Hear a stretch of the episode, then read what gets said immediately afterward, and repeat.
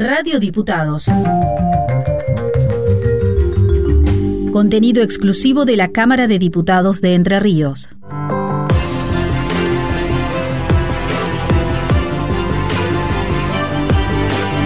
Con luz y taquígrafos.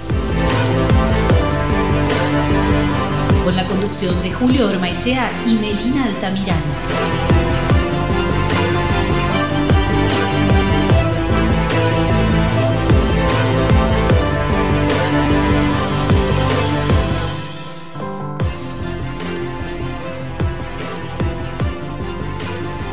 Saludos cordiales a la audiencia de Radio Diputados, la radio de la Cámara de Diputados de Entre Ríos. Mi nombre es Julio Hermaichea y les doy la bienvenida a un nuevo capítulo de Con Luz y Taquígrafos. Como siempre, me acompaña Melina Altamirano. ¿Cómo estás, Meli? Hola, Julio, muy bien. ¿Vos cómo estás? Bien, hoy un poquito trajinado, por eso no, eh, sí, me gusta decir trajinado cuando tenemos una mañana muy movidita acá en la cámara. Eh, así que por eso pedimos eh, disculpas a nuestra audiencia, la demora. Pero bueno, queríamos cumplir con nuestra cita de los martes. De los martes, sí. Bueno, hay cosas que a veces no están en nosotros, ¿no? Son cosas que externas que pasan, así que bueno. Exactamente, pero bueno, venimos con la mejor, ¿eh? Porque nos pone, nos pone de buen humor. No haces bien ¿eh? hacer esto. Exactamente. La asistencia técnica, como siempre, a cargo del señor Franco Bravo, que hoy seguramente nos va a musicalizar el programa con esa música francesa que le ha gustado mucho eh, a nuestros oyentes de, del programa anterior. Emilio eh, nuestro compañero, eh, nuestro eh, Roberto, Roberto, no me salía el apellido, Emilio Roberto nos escribió hacia el final del último programa diciendo que estaba encantado con el tema de Yves Montand, ese eh, Sur le Ciel de París, que bellísimo tema musical. Así que bueno, le mandamos un saludo a Emilio. Totalmente, un beso grande que él siempre nos escucha y bueno, también él tiene su sección de almacenes, así que les invitamos a la gente para que conozca también. Sí, para conocer sobre los almacenes. Sobre los almacenes, exactamente. de campo, esa hermosa, eh, digamos, lugar de sosiego que, hay en, nuestros campos de Entre Ríos, en nuestros pequeños pueblos y pequeñas ciudades tan pintorescos que invitamos eh, a nuestros oyentes que cuando anden por ahí en alguno de estos eh, tantos lugares lindos que tenemos eh, para recorrer en Entre Ríos y en, otras partes del país que hay, no es exclusivo. Son esos almacenes donde parece que el tiempo no se detiene, viste, que quedó todo así como... Como que se detuvo. como se detuvo. Se detuvo, en el tiempo, exactamente. Bueno, hay muchos. Ya próximamente a ver si podemos visitar alguno. Exacto, y bueno, le recordamos a nuestros oyentes que nos pueden escribir a ciclo con gmail.com o si prefieren pueden mandarnos sus mensajes al WhatsApp de la radio que es el 343 475 5743. Bueno, eh, nos, nos envió un mensaje Amalia Meaudi que dice que está sorprendida del contenido, de cosas que ella con su larga carrera de taquígrafa y de conocimiento, porque hay taquígrafos que no conocen un, poco de la historia de la taquigrafía, eh, no necesariamente tenemos que conocer, eh, a algunos nos interesa indagar un poco más. Y nos sorprendemos como Amalia, que cuenta que ella cada vez se sorprende más de, estas historias que por ahí contamos eh, en nuestro programa. Y hoy estoy seguro, estoy seguro perdón, que Amalia se va a sorprender con, la, con el tema central del día de hoy, porque yo mismo y vos, Meli, me dijiste que es sorprendente. Es un tema interesante y aparte que nunca tampoco lo había escuchado en ningún lado. O sea, y es más, cuando lo leía me interesó y buscaba porque es rarísimo, bueno, muy, raro. Ahora lo vamos a desarrollar en el tema central del día de hoy. Le mandamos un saludo a Amalia Fiel, eh, oyente. oyente de Con Luz y Taquígrafos.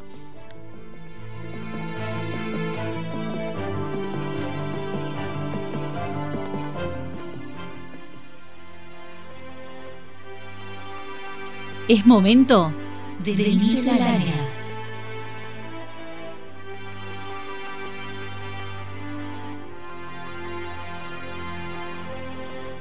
Y en el segmento de misceláneas del día de hoy tenemos eh, preparado una con un aporte muy interesante que nos eh, envió desde el Jardín de la República, San Miguel de Tucumán, nuestra colega Marcela Beatriz Kobe, una colaboración eh, sobre el tema de la taquigrafía Sloan Duployan en, en Canadá.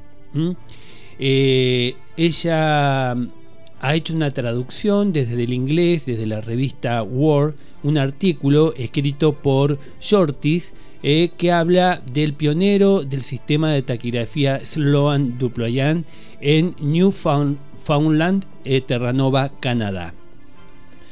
Dice el artículo, eh, traducido y, que nos envió tan gentilmente Marcela Kobe, que Patrick Dyer nació en la bahía eh, Logi, un floreciente asentamiento situado a cuatro millas de la ciudad de San Juan de Terranova. La capital de Terranova es una isla, eh, el 14 de, de mayo de 1859. Recibió la educación inicial en su pueblo natal. En el otoño de 1878 se trasladó a Irlanda, donde estudió en la mundialmente famosa congregación de los hermanos cristianos hasta la primavera de 1884. Después regresó a San Juan. En 1880, mientras estaba en Limerick, eh, tomó clases del sistema de Isaac Pittman y dedicó dos años al estudio de esta importante disciplina. En marzo de 1883, cuando la primera edición del sistema Sloan Duployen se mm, presentó en el mundo, mostró un vivo interés en la simplicidad y legibilidad del estilo allí establecido para escribir vocales. Entonces abandonó el sistema Pitman y eligió el de Sloan. Sloan, que es una adaptación, decimos, de, aquel eh, sistema francés eh, que ideó, inventó Émile Duployé, perdón, porque acá escriben Duployan, eh, como que es una derivación del apellido francés Duployé, uh no sé por qué esa diferencia, no, no la he encontrado la explicación. Eh, pero bueno, abandonó el sistema Pitman y se dedicó a esta adaptación de Sloan que hizo del sistema francés eh, Duployé. Fue el primero, dice el artículo, en introducirlo en Terranova. Y es, creo, dice el autor de este artículo, Shortis, el pionero del sistema Sloan Duplayan en este lado del Atlántico. Estamos hablando de Canadá, ¿no es cierto? De la isla grande de Terranova, porque es más que dudoso que haya sido traído antes de 1884. Al regresar a Terranova, Deyer trabajó como director en una de las principales escuelas de la ciudad de San Juan, cargo que ocupó hasta 1890, cuando recibió un nombramiento como reportero oficial del Congreso, como es el órgano legislativo en el Parlamento, donde se desempeña hasta el día de hoy. En 1891 comenzó a escribir algunos artículos para los periódicos locales y tras el terrible incendio de 1892 fue adscrito al periódico Tribune, puesto que ocupó hasta el momento en que dejó de publicarse. Actualmente es jefe del departamento periodístico de Daily News, donde se destaca por su energía, valentía y perseverancia. Se lo considera una autoridad en taquigrafía en este país y tiene más solicitudes de matrícula que las que pueda atender. Bueno, esta cuestión muy común de los taquígrafos vinculados con el periodismo. ¿eh? El caso de Hernández, que ya próximamente volveremos a recordar ¿eh? a el gran José Hernández, ¿eh? que entre tantas cosas fue periodista, eh, además de literato obviamente, y taquígrafo. Eh, bueno, por la vinculación, es un instrumento de la taquigrafía que ha servido muchísimo al periodismo y bueno, este, esta persona de la que estamos hablando, Patrick Dyer, escribió en el Daily News, un diario conocido en, en el Canadá, ¿no es cierto? Eh, y en San Juan, dice el artículo, Dyer es considerado indispensable en todas las reuniones públicas, ceremonias religiosas y reuniones importantes. Y la exactitud de sus informes se hizo eh, eh, respetado en toda la isla. Dyer está impulsado por una pasión por la ciencia de la taquigrafía. Mm, esta cuestión de la ciencia, si la taquigrafía es una técnica, un arte, una ciencia. Eh, el año pasado, nuestro colega Jorge Bravo, en Palabras Dibujadas, había este, iniciado un, bueno, una, una, consulta, había lanzado una consulta a todos los oyentes de Palabras Dibujadas que como siempre les decimos, eh, es el programa pionero eh, de radio para hablar de taquigrafía. Y bueno, lanzó esa, esa propuesta de opinión eh, mm, a los colegas taquígrafos y no, taquígrafos que quisieran opinar si la taquigrafía era una ciencia, un arte o una técnica. Bueno, está dividida. las aguas están divididas más que nada hoy en día eh, así es una eh, es un arte o una técnica. Yo soy de los que se inclina eh, a opinar que es un arte, pero bueno, es muy valedera también la opinión de técnica. Y en esta época que estamos, que se publicó este artículo hacia finales del siglo XIX, eh, estaba muy, eh, digamos, la taquigrafía, eh, los autores de taquigrafía estaban muy inclinados a opinar que era una ciencia técnica. Por eso acá hablas de ciencia. Hoy sería como muy pretencioso asignarle a la taquigrafía la, digamos, el, rubro de ciencia. Me parece que, que excede mucho de una ciencia pero sí está la duda entre técnica o eh, arte. Para mí que es un arte, como la escritura común, eh, opinión eh, mía nada más. quien opine en contrario me parece perfecto. es un arte que se vale como muchos artes de una técnica. Entonces, bueno por eso me gusta definirla como el arte de atrapar la palabra en su vuelo fugaz, que es esa definición un tanto poética, digamos, del arte taquigráfico. Continúa diciendo el artículo que eh, nunca, que Deyer nunca se cansa de elogiar la taquigrafía y es infatigable en sus esfuerzos por hacer que la juventud de su país la domine en todos sus detalles.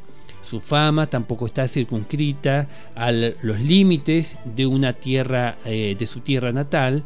Recibe cartas de todas partes del mundo, de jóvenes y adultos, de ambos sexos, pidiéndole explicaciones e informaciones que, por amor a la materia, por muy importante que sea su ocupación, está encantado de proporcionar en beneficio de los demás. Eh, esto es bastante común en estas personas que se dedican con pasión a la taquigrafía, como vimos también, eh, dijimos en el programa anterior, cuando hablamos de Emile Duplayet, que él este, lanzaba la, eh, la proclama. Eh, sí, le pedía a la gente que, le escriba cartas que él se le iba a responder, se iba a tomar el trabajo de responderlas. Y hoy vamos a ver una de esas respuestas en el tema central del día de hoy. Así que bueno, esa pasión, viste, como los impulsaba a, dedicarse de esa manera. Bueno, yo los admiro, esa persona. Es amor, era amor realmente. Sí. Eh, Terranova, en particular, se ha beneficiado de los amplios conocimientos de la taquigrafía de Dilla. Ya ha formado a decenas de competentes taquígrafos y a casi todos los correos procedentes de Inglaterra traen uno o más diplomas a los estudiantes que han recibido su formación. La revista Mundo está muy contenta por la oportunidad y el privilegio de presentar un boceto de la imagen de Dier. Aparece su retrato en el artículo. Lo conocemos desde hace muchos años y es un placer para nosotros, como creemos que lo será para miles de taquígrafos de todo el mundo, contemplar su rostro y saber algo de su personalidad. Algunas de las contribuciones más valiosas publicadas en Mundo durante los últimos años provienen, de la pluma de Diller y esperamos continuar teniendo noticias suyas en el futuro. En una carta a otro suscriptor de Terranova, con fecha 30 de julio de 1897, Dyer escribe, no dejes de enviarme Mundo, la revista esta donde se publica, eh, o Word en el, idioma inglés original, eh, no dejes de enviarme Mundo cada mes, ya que no me queda, eh, no me quedaría sin ellas por 5 eh, dólares. Dólares serían este, canadienses, en este caso. La taquigrafía es casi una obsesión para mí, lo sabes. Estoy colaborando para Mundo porque es una revista importante publicada por quien creo es un hombre correcto y admiro a los hombres correctos tratas a todos de igual manera y dejas que los diferentes sistemas se mantengan o caigan según sus propios méritos. Considero que todo eh, taquígrafo lector de mundo, gracias a mi esfuerzo, gana más que tú. La única recompensa que quiero es el placer de ayudar en mi arte favorita. Bueno, le agradecemos muchísimo a nuestra colega Marcela Kobe, eh, taquígrafa de, San Miguel de Tucumán, de la legislatura tucumana, que ha enviado eh, esta traducción que hizo ella misma de este artículo aparecido en la revista World eh, o Mundo, publicada en la, digamos, referida a cómo, quién fue el pionero de la taquigrafía Sloan Duployan o Duployer, insisto, no sé por qué modificaron el apellido de, de Emile Duployer. Eh, eso está en, la lengua original, obviamente. Y bueno, que habla de que Patrick Deyer fue el, el pionero de introducir esa, ese sistema de taquigrafía en la isla grande de Terranova, Canadá.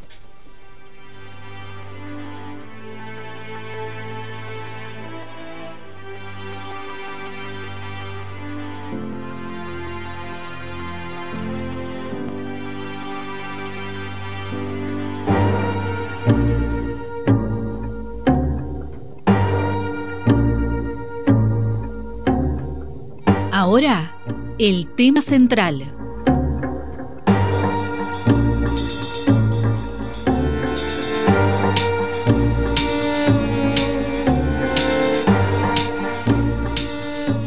Y en el segmento del tema central del día de hoy vamos a hablar de la estenografía entre los aborígenes de Canadá, que tiene mucha vinculación con esta miscelánea que hemos este, mencionado anteriormente. Y se trata de una cosa, bueno, que esto era lo que nos sorprendía, Melina, que hemos hablado antes de, digamos, cuando estábamos preparando el material para este programa, eh, que nos resulta algo sorprendente. Bueno, vamos a ver si a nuestros oyentes de Colucita Quiriafos les parece lo mismo. Eh, y vamos a hablar de cómo se introdujo la estenografía entre aborígenes en, el Canadá.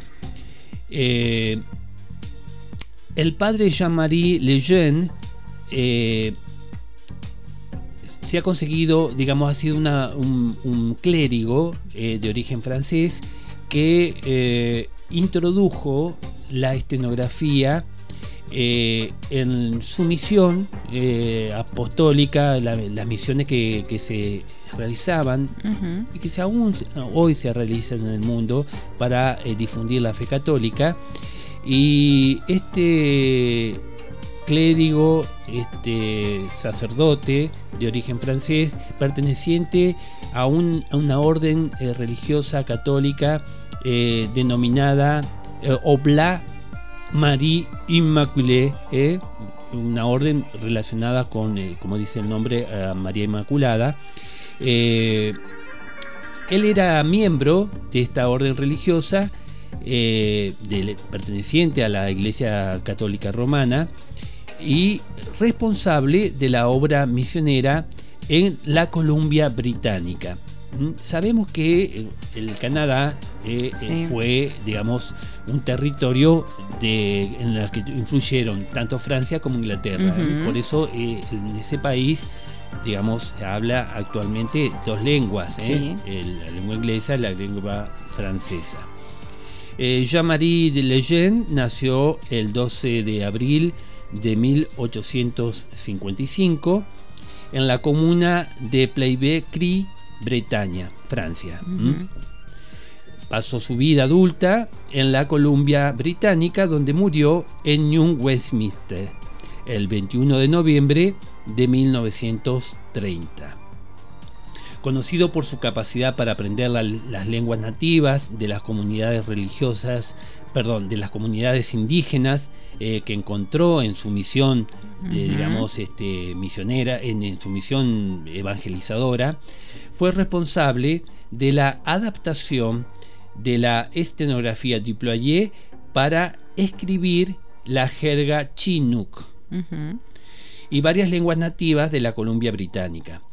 Eh, esta denominación de chinook es una denominación eh, que refiere a una jerga, una mezcla, un dialecto, una forma dialectal de una lengua que normalmente es una lengua europea con una lengua aborigen eh, mm, de algunos de los países que han sido colonizados por eh, Francia o por eh, Inglaterra. Así que bueno, esa mezcla que se produce como un dialecto, una forma dialectal, eh, que no es ni inglés puro ni, ni tampoco eh, la lengua ¿Son palabras como sueltas también o como No, es una mezcla, eh, como se van produciendo los las mezclas en las distintas lenguas que se van transformando. siempre me acuerdo de, las lenguas romances, del latín se fue produciendo como una jerga primeramente, después un dialecto y después se, se va cuando al, correr eh, del tiempo, siglos, eh, eh, cuando se mantiene esa, esa forma dialectal de una lengua original, se va formando ya un idioma con con una estructura propia, como pasó con el español, o sea, del latín con la, con la digamos, la forma dialectal, que es una, evolución intermedia, y después se pasa ya a, la, a un idioma formal con su estructura propia. Y así pasó con todas las lenguas, el, francés, las que se denominan lenguas romances, el francés, el portugués, el catalán, el italiano, que han sido derivaciones del, latín.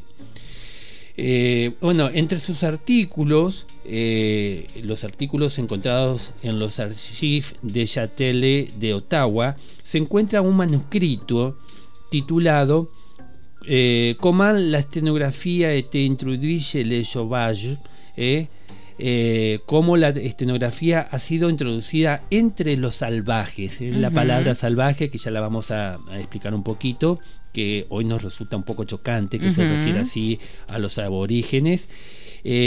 bueno, y en, ese, en esos archivos de Ottawa se han encontrado estos manuscritos de Jean-Marie Lejeune, que él narra eh, cómo se introdujo la estenografía entre los aborígenes del Canadá.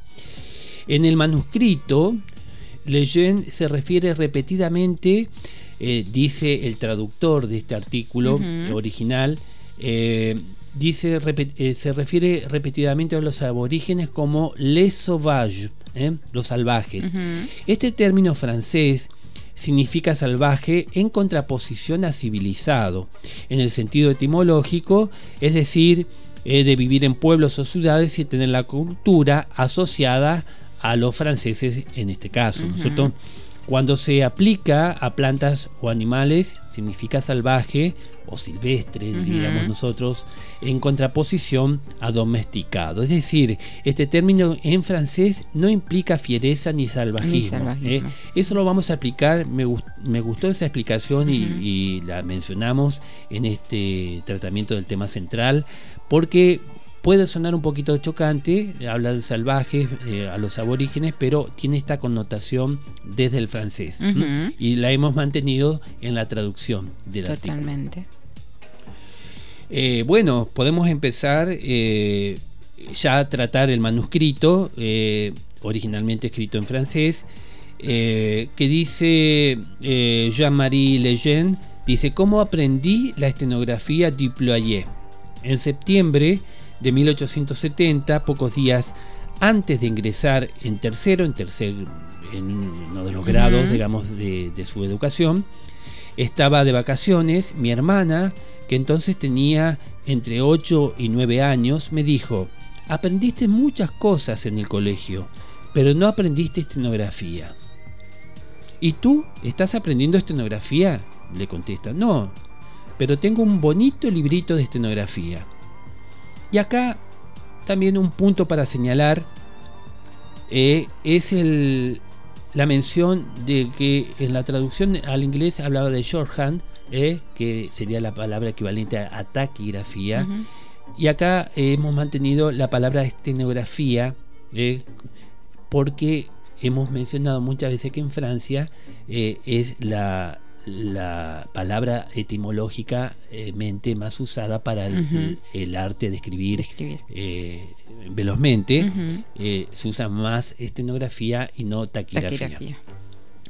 Bueno, dicho esto, eh, continúa diciendo Legend, me, me, pasó un bonito prospecto en miniatura a que le faltaban algunas hojas, compuesto de cartas escritas por personas que habían aprendido estenografía y la elogiaban. Al ver este prospecto supe que era esta maravillosa escritura. En enero de 1871 me atreví a enviar un pedido al señor Duplayé. Me fue enviado un método completo que fue abierto por los directores del colegio y simplemente se lo confiscaron. Así que bueno, eh, Lejeune le escribe a Duployé, a Emile Duployé, el autor, el inventor del, sistema, y él le contesta, le envía, le envía el, libro solicitado.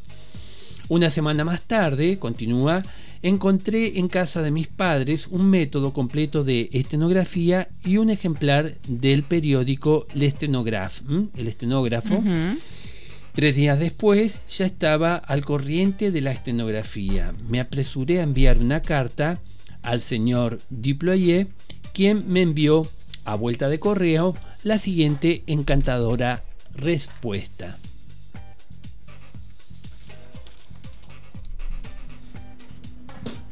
9 juin 1870.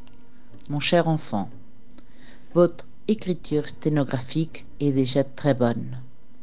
Courage, persévérance, et vous arriverez à de magnifiques résultats. Bueno, ¿te gusta la lengua francesa? Qué divina. eh, bueno, eh, le escribe, le responde. A ver. Mon cher enfant, votre écriture sténographique est déjà très bonne. Courage, persévérance, et vous arriverez à de magnifiques résultats. El señor Jorge Bravo, eh, Franco, perdón, Franco Bravo, ¿entendió algo de, de francés? ¿Eh? ¿Sí? Ah. Muy bien, muy bien, me sorprendió. ¿eh? Perseverancia, ¿entendí? Mon cher enfant, votre écriture sténographique est déjà très bonne. Courage, persévérance, et vous arriverez à de magnifiques résultats.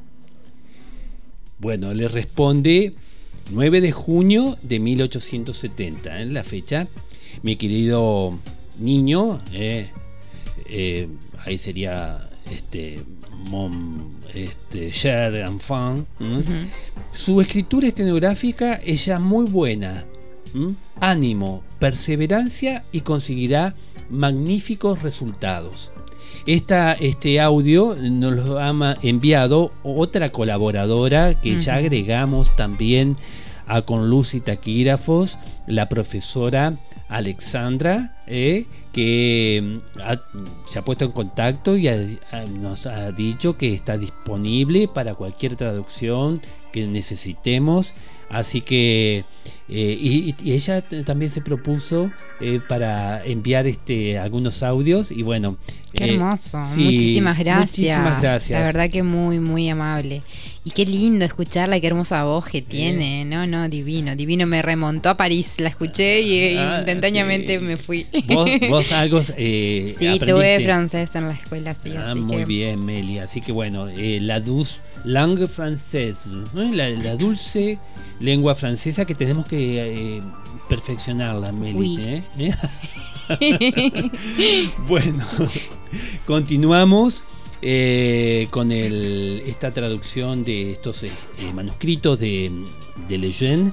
esta carta, cuenta Lejeune, que llegó de París inmediatamente después de los disturbios en la comuna, estamos en junio de 1870, la consideraron sospechosa, por eso se la decomisaron. Juzguen la impresión que debió tener el director a ver el los jeroglíficos que contenía. Se la quitaron por eso. Finalmente me fue de vuelta y tras el deslumbramiento del primer momento no tuve dificultad en descifrarla. Rápidamente ya Lejeune había aprendido eh, la estenografía Duployer. Y estos disturbios que menciona Lejeune eh, eh, se refieren a esos disturbios que, digamos, que fueron como, eh, digamos, unos, eh, unos, un asedio que se produjo en la ciudad de París a consecuencia de la guerra en Prusia, eh, que había comenzado Napoleón III en julio de 1870 y se desarrolló desastrosamente para Francia y en septiembre de 1870, tras la derrota en la batalla de Sedan, los diputados republicanos derrocaron el Segundo Imperio, lo derrocaron a Napoleón III y proclamaron la República. Día después, París quedó bajo el asedio del ejército prusiano. Estos son los disturbios a que hace referencia uh Y bueno, continúa relatando Leyen. Ahora es 15 de junio de 1890. Algunos de los misioneros de los salvajes de la Columbia Británica, ¿sabes por qué le pusieron Columbia Británica? A ver, me di. Porque tenían miedo que se confundieran con Colombia y por eso le agregaron Británica. Ah, por eso quedó así. Estaban reunidos alrededor del obispo, Monseñor Durier. Se hicieron comentarios sobre la escritura silábica que el reverendo padre Morisset había introducido con éxito entre las tribus de los salvajes del distrito de Stuart Lake. Ajá. Stuart Lake, el lago de Stuart, eh, ese lake es lago. Yo muchos conocimientos de inglés no tengo, pero bueno, algunas cositas sí. Y este mm, obispo que hace referencia, eh, Lejeune, eh, es Monseñor Paul Durieux, que era el obispo de New Westminster y vicario apostólico de la Columbia Británica. Hablamos de la dificultad de adaptar esta escritura a las lenguas de nuestras tribus, dada la multiplicidad de consonantes. Uno de los misioneros, el reverendo padre Chiapini, dijo, ¿por qué no intentar con la estenografía? Es mucho más sencilla y corta de trazar. A lo cual el obispo observó que la estenografía también tenía la ventaja de ser una escritura universal, lo que dejaba a los salvajes en condiciones de entender eh, sus comunicaciones, mientras que la escritura silábica solo puede ser eh, una escritura propia de los salvajes y eso solo en unas pocas tribus. Muy interesante ¿eh? esta observación del obispo. Y a continuación, Lejeune explica cómo se introdujo la estenografía entre las tribus de la Columbia Británica. Eh, fechado el 1 de agosto de 1890. Heme aquí de nuevo entre los salvajes. Quiero intentar poner en práctica la idea de enseñar estenografía a los salvajes. Estoy preparando una lección fácil y graduada. No tuve problemas en encontrar a algunos jóvenes salvajes que repitieran esta lección y la reprodujeran en papel. Intenté llamar la atención de los salvajes sobre esta sencilla escritura, pero sin muchos resultados. Hasta el mes de septiembre, cuando estaba en la aldea salvaje de Coldwater, comencé a enseñar estas lecciones a un pequeño salvaje cojo que se encontraba allí por casualidad. Tan pronto como tuvo algunas nociones de la primera lección de estenografía, exclamó, ¡Qué fácil es, pues! Le dejé el cuadernito que yo había escrito donde había un ejercicio sobre todo el alfabeto, así como las oraciones habituales en lengua Thompson. Estas oraciones se refieren a los rezos, porque no olvidemos que todo este intento de, alfabetizar, de enseñar a los aborígenes canadienses a escribir, eh, eh, eh, estaba centrado en esta otra... la misión de evangelizarlos. Exacto. Bueno, dice, y luego lo dejé sin tener idea que el salvaje hizo un gran uso de lo que yo le había dejado. El primero de diciembre de 1890 me encontré nuevamente con este joven salvaje a mi regreso, a la misma zona el primero de diciembre. ¿Cuál fue mi asombro al ver que había descifrado todas las oraciones que yo le había dejado en estenografía, que las había aprendido de memoria y que sabía bien estenografía y podía escribirla tan fácilmente como leerla? Yo le escribía cualquier cosa en lengua salvaje y él lo leía enseguida. Luego comencé a escribir en inglés, que él no tenía más dificultades en leer que en salvaje, y luego en francés.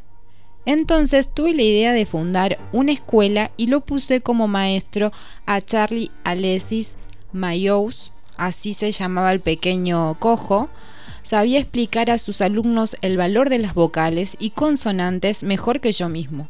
Al mismo tiempo se acostumbró a leer con fluidez todo lo que yo le ponía a escribir de rezos y de catecismo. Ya no eran solamente los niños, sino también los adultos los que estaban interesados en las lecciones de Mayus. Eh, Mayus, eh, así que Charlie Alexis Mayus. Eh, interesante este, este aborigen canadiense que rápidamente me aprendió la taquigrafía y a leer, eh, muy rápidamente. Sí, sí. Después, el 15 de diciembre, estamos hablando del año 1890, abandonamos Coldwater y llevé al pequeño cojo 12 leguas más arriba por el valle de Nicola hasta el pueblo de Douglas Lake, donde íbamos a pasar la Navidad. Allí algunos jóvenes y algunas mujeres se dedicaron con entusiasmo al estudio de la nueva escritura tuve que proporcionar a todos pequeños silabarios que yo escribía con lápiz. Los salvajes siempre me tenían los lápices afilados, de suerte que yo no tenía más que escribir tan rápido como podía. Los salvajes de Douglas Lake bien hubieron querido retener a Mayus durante todo el invierno, pero los de Coldwater no quisieron privarse de él y se lo llevaron consigo a su retorno a la fiesta de Navidad. ¿Mm? Así que ya no lo querían soltar, ¿eh? No, todos Se habían encariñado mucho, porque el que te enseña algo, el que te hace un aporte para cualquier cosa, grande o pequeño, uno, eh, eh, digamos, uno le da un valor a esa persona. ¿eh? Aparte de que él le enseñaba a comunicarse, también a expresarse, y por lo que cuenta acá lo hacía con mucho amor, con mucho entusiasmo, que él mismo decía que lo hacía mejor que él, a, enseñarles.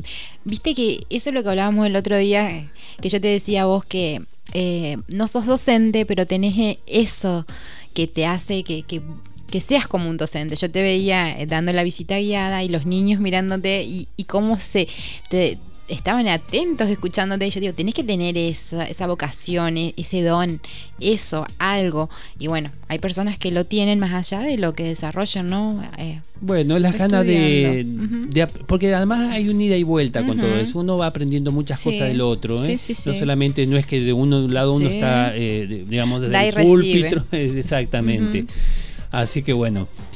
y dice que regresé, continúa diciendo eh, Legend, regresé a Kamloops en los primeros días de enero de 1891.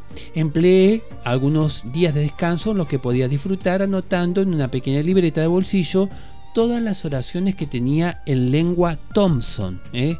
Hay distintas lenguas acá aborígenes. Una de ellas es la Thompson. El Chinook es eh, la mezcla de lenguas, que puede ser Thompson con algo de inglés, entonces esa sería la jerga, exactamente. El reverendo padre Lejac, ¿eh? entonces el responsable de los Chuchuaps, tenía otra, otra tribu, tenía mis páginas, leía, perdón, mis páginas a medida que yo las escribía y habría estado tan feliz de ver aprender estenografía a sus Chuchuaps. Eh, varios de los cuales habían manifestado su deseo de hacerlo. Estos eh, que acá en el, en Legend eh, escribía como Chuchuap, son los Yasuap, que es un pueblo indígena canadiense que habla una de las lenguas Salish viven en la Columbia Británica aún hoy, porque hay reservas en Norteamérica, hay reservas aborígenes en la región entre el río Columbia y el río Fraser. Hacia las Pascuas de 1891 me encontré nuevamente con Coldwater. Los salvajes habían logrado progresos considerables bajo la dirección de Mayus.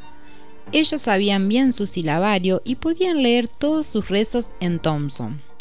Durante la reunión de los salvajes en Coldwater, un francés llamado Josep Castillán, que vivía en las cercanías, vino a, visitarnos. Al ver a los salvajes repetir sus lecciones de estenografía, exclamó, ¿Cómo? ¿Ustedes quieren enseñar estenografía a los salvajes y ellos ni siquiera son capaces de aprender la escritura ordinaria?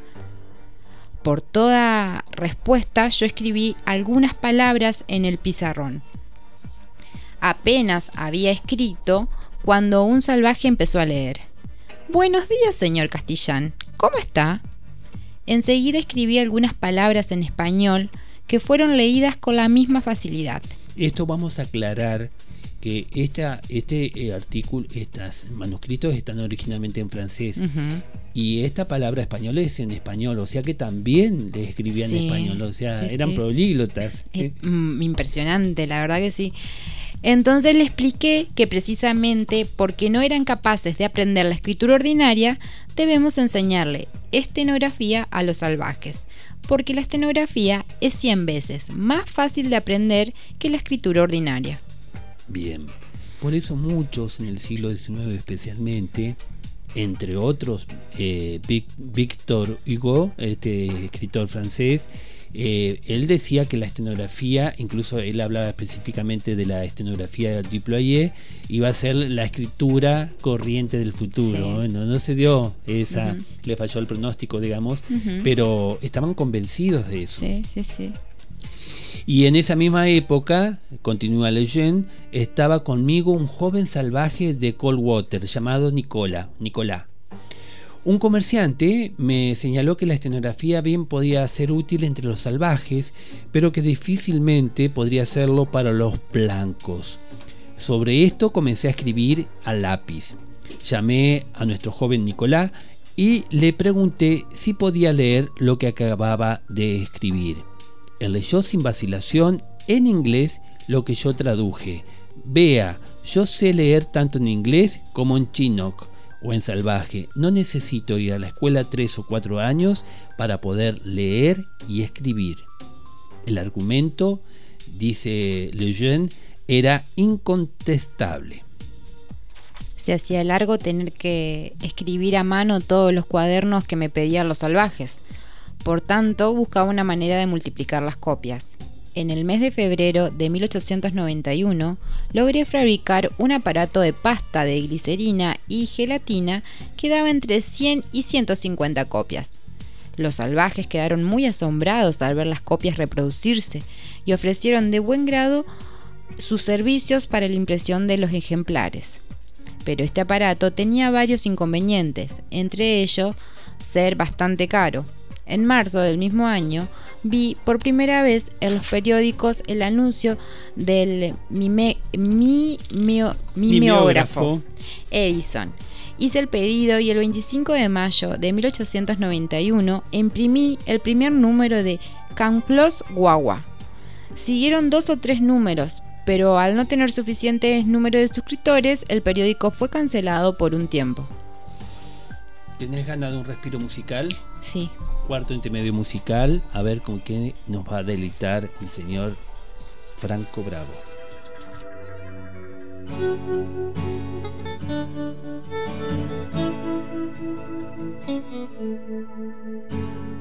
Et si tu crois que j'ai peur, c'est faux.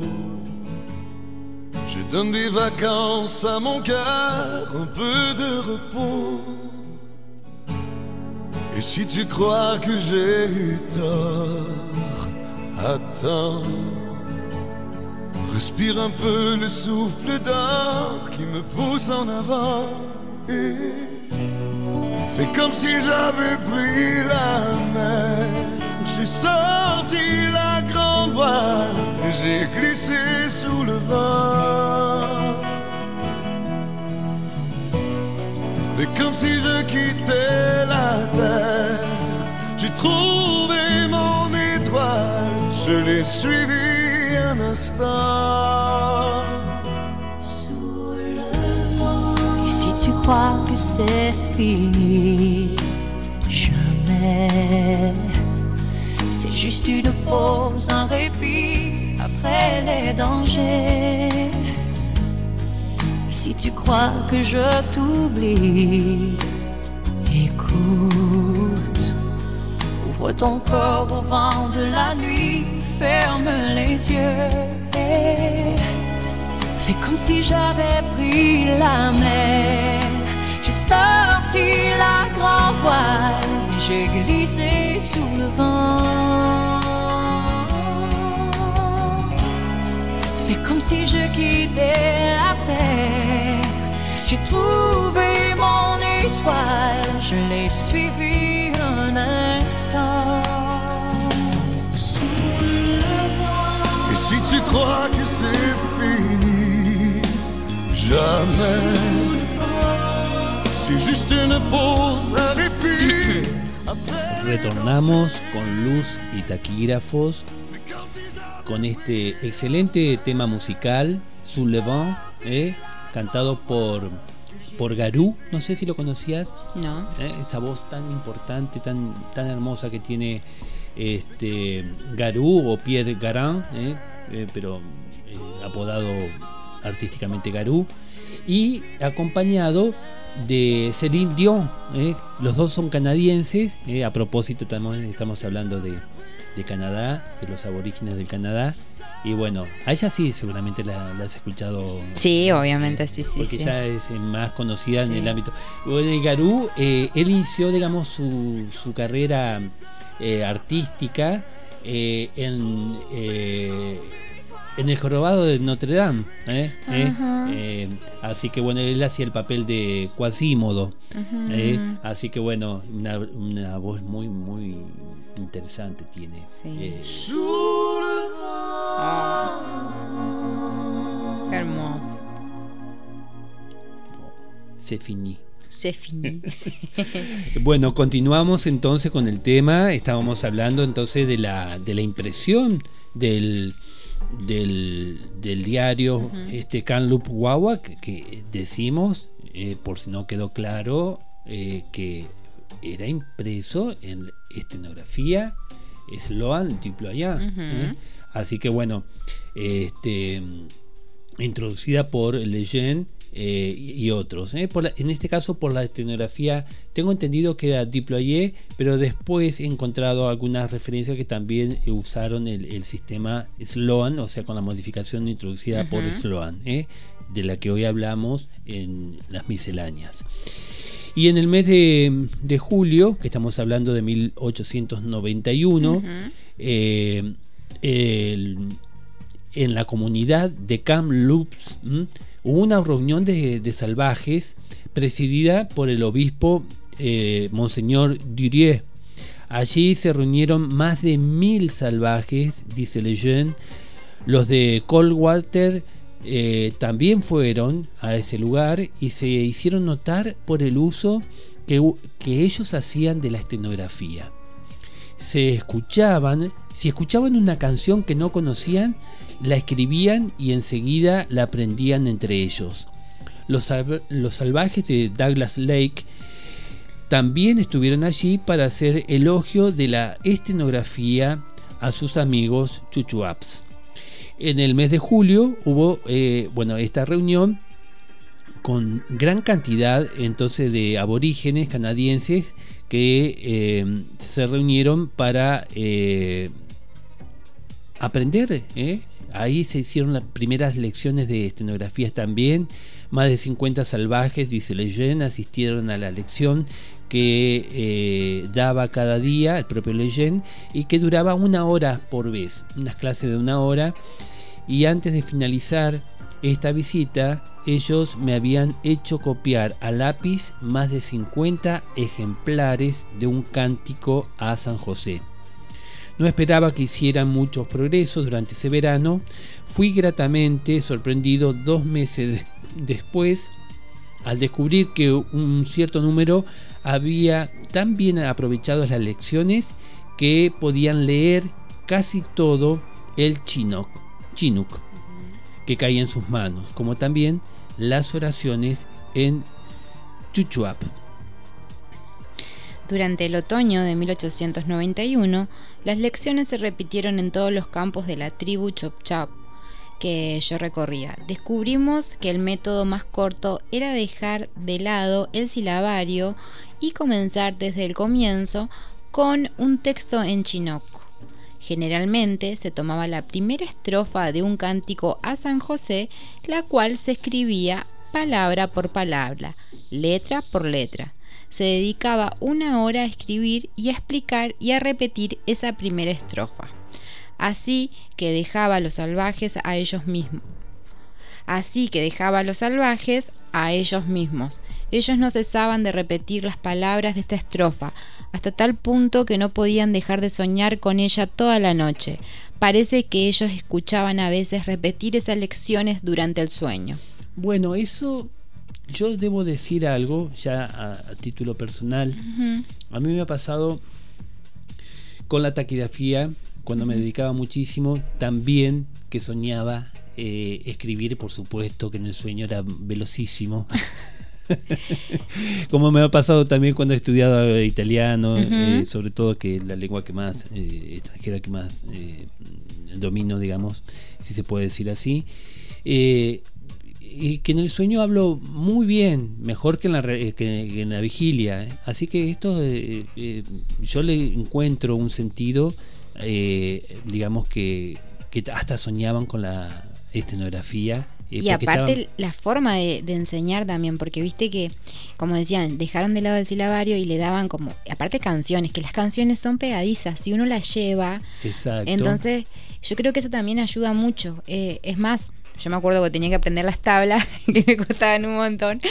Mi mamá un día me dice, cantalas cantalas, ah, porque a mí me gusta mucho cantar y me aprendo rápido las letras. Entonces me decía, canta, cantalas, y me prendí cantando las tablas. Entonces, por eso me parece. ¿Y ahora cuando tenés que hacer operaciones matemáticas te sale el cantito? No, no, ya no las uso más, ya para eso está la tecnología. Exacto. bueno, y entonces, bueno, seguía diciendo que la segunda lección consistía en la repetición de la primera y el agrado de otras dos, eh, el agregado de otras dos estrofas que eran aprendidas más rápido que la primera. Bueno, esto es muy importante, la repetición. Y la repetición eh, de una parte ya este, hecha, eh, ya repetida alguna vez, y después ir agregando y volver a lo, a lo anterior. Ese es eh, un buen método para ir adquiriendo velocidad taquigráfica. No es un dictado, la, por lo menos así me enseñaron a mí, la señorita Cuadra, y, así yo he enseñado taquigrafía. Eh, la repetición es muy importante, así lo dicen otros grandes mm, eh, maestros de grandes como Larralde. Eh, la repetición tiene que hacerse y tiene que hacerse de ese modo. Eh, eh, aumentando la velocidad entre, eh, digamos, dictado y dictado, y tomando parte de uno nuevo con uno ya hecho, y de esa manera el cerebro se va habituando y se va logrando lo que se debe lograr para escribir velozmente, la automaticidad. Qué bárbaro. Bueno, y después sigue que dice que el objeto de la tercera lección era el cántico de la Eucaristía. Cuarta lección, repetición de todos estos temas. Después de eso, los salvajes estaban en condiciones de leer cualquier cosa en chinook. Ya no había ninguna dificultad, salvo tal o cual palabra rara que se encontrara por primera vez. Exacto. Esto solo se aplica en la jerga chinook, donde no hay más de 50 y 60 palabras usuales, a los que los salvajes se han acostumbrado rápidamente. Las otras palabras solo están intercaladas en la proporción del 1 al 15 y del 1 al 20. Así que bueno, también Leyen cuenta eh, em, cómo eran las prácticas, cómo era el, el método de enseñanza. Y bueno, obviamente, como el, el- el objetivo principal era la evangelización, eh, los estaban ya inculcándoles en la práctica de la Sí. taquigrafía eh, el catecismo católico. El canto a la Eucaristía. Exactamente, y bueno, qué linda manera, digamos, de, de ir eh, motivando a alguien para, para que vaya asimilando un conocimiento, en este caso de, de la escritura, pero principalmente eh, la fe, la fe católica en este caso. Así que bueno, eh, dos salvajes, continúa diciendo, de la tribu de los Thompson, me acompañaron eh, a diferentes eh, campamentos de los Chuchuaps eh, durante este otoño. Y al regresar a casa, se arrepintieron en reproches contra su gente por haber sido tan perezoso, por haber porque no habían emprendido el estudio de la estenografía. ¿Eh? Les recriminó eso, ¿eh? como que eran perezosos Sí. y no se habían dedicado. y bueno, tenemos que saltear un poquito, pero porque nos estamos quedando cortos de tiempo, Meli.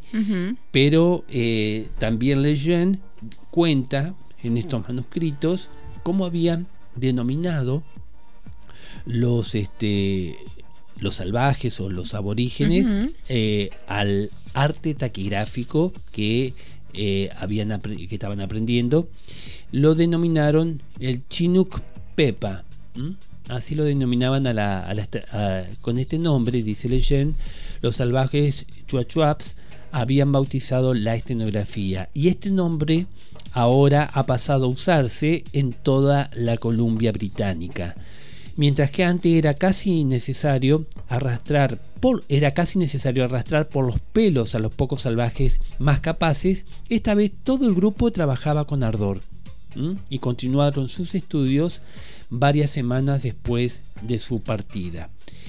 Nos estamos quedando muy muy cortos de tiempo porque eh, sigue relatando, es muy interesante, en algún momento volveremos eh, a agregar más información sobre este interesante tema. Sí, podríamos hacer una segunda parte.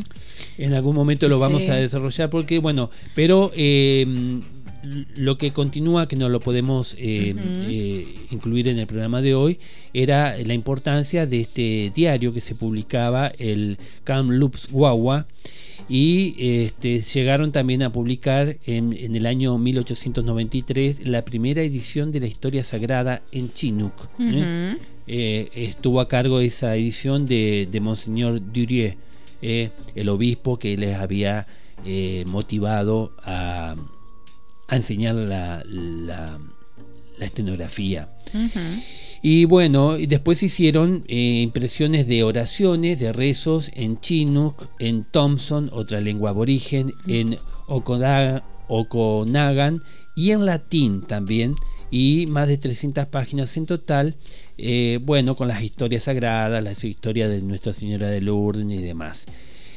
Eh, bueno, ¿qué te pareció, Meli? Interesantísimo. Muy interesante. este Muy interesante porque aparte no solamente habla de, de- de la taquigrafía, cómo ellos se la enseñaron, sino también que cómo personas sin, sin saber leer escribir pudieron aprender y a partir de eso podían aprender el Thompson, el Chinook, porque algunos, el Chinook había algunos que no se sabían comunicar muy bien y a partir de esos aprendieron a leer súper bien, a comunicarse mejor, así que... Y en la comunicación, digamos, con los hombres, entre comillas, Sí, blancos, blancos. los europeos, Sí, que era lo que iban cada vez más entrando a, a sus tribus, ¿no? Porque ellos eran su, eran, tenían su tribu y, y ellos que iban a misionar, ya sean eh, eh, como misioneros o como el, el padre, o, eh, son extraños para ellos que tenían los- que comunicarse de alguna estaban- forma. Otra cosa también importante que lo estaban, eh, además de eh, evangelizando, los estaban alfabetizando. Sí, Que totalmente. cosa muy importante para la, tra- la transmisión, digamos, de los conocimientos. ¿eh?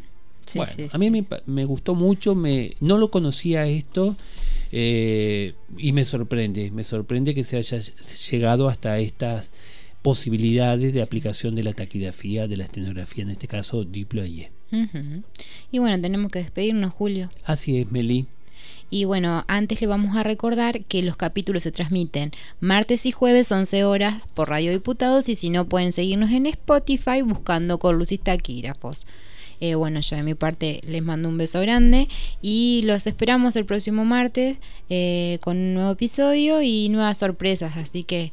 Y antes eh, de terminar, sí. déjame decir. Meli, porque la mencioné sí. así por su nombre de pila, pero la profesora Alexandra Gerson Rodríguez fue la que eh, tan gentilmente ofreció su colaboración para traducciones. Ella es una francesa, residente en Paraná y enseña eh, la lengua francesa. Bueno, y muy gentilmente, y lo agradezco desde aquí, Alexandra se ha ofrecido para ayudarnos, colaborar en cualquier cosa que necesitemos para nuestro programa. Bueno, muy amable, la verdad, un gusto, un placer escucharla. Hasta pronto. Hasta pronto.